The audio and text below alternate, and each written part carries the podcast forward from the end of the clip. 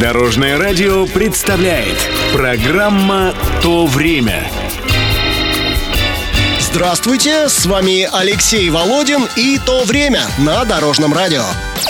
Автомобиль особо малого класса, который так и не стал особо классным. В этом выпуске история Запорожской Таврии. Как все начиналось?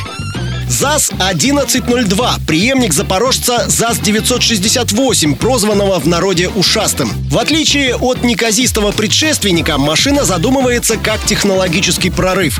Она имеет водяное охлаждение вместо воздушного, привод на передние колеса и новый для советского автопрома кузов в форме хэтчбэк. Прототипы появляются в 60-х, однако техническое задание от Минавтопрома СССР приходит на Запорожский автозавод только в 1978 В основе ЗАЗ-1102 малолитражка Ford Fiesta образца 76 года. Конструкторам пришлось изрядно поколдовать, поскольку на наших дорогах эта зарубежная малышка капризничала. Увы, требования Минавтопрома часто менялись, а финансирование поступало с перебоями. Разработка затянулась, и Таврия вышла к потребителю только в 1987 году.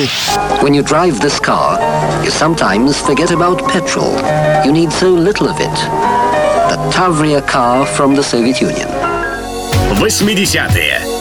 В рекламном ролике для западного потребителя Таврию эффектно заправляют из зажигалки. Машина действительно экономичная, но конструктивно устарела, воображение не поражает, так что экспортные продажи идут слабо. Советский авторынок невелик, так что новый трехдверный хэтчбэк на нем прогрессивная и модная штучка. Однако народным автомобиль ЗАЗ-1102 не стал. Виновата не только низкая надежность. Наш автолюбитель в то время воспринимает необходимость возни в гараже как обычную часть шоферского бытия и к поломкам относится философски.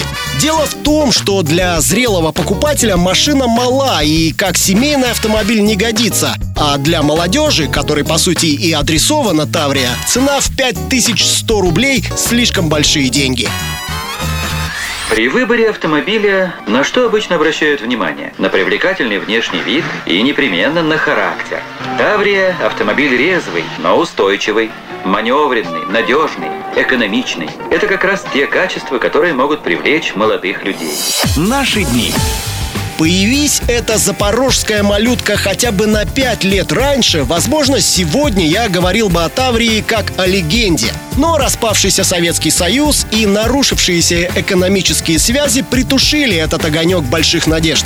Появившиеся в России иномарки и вовсе превратили его в копоть. Запорожский автозавод в 90-е и нулевые пытается выйти из кризиса, создавая альянсы с зарубежными партнерами. При этом продажи Таврии стремительно падают. В сентябре 2008-го с конвейера сходит последний экземпляр. В 2019-м имущество Запорожского завода выставлено на торги, а с 2020-го на его производственных мощностях собирают автомобили Renault Аркана.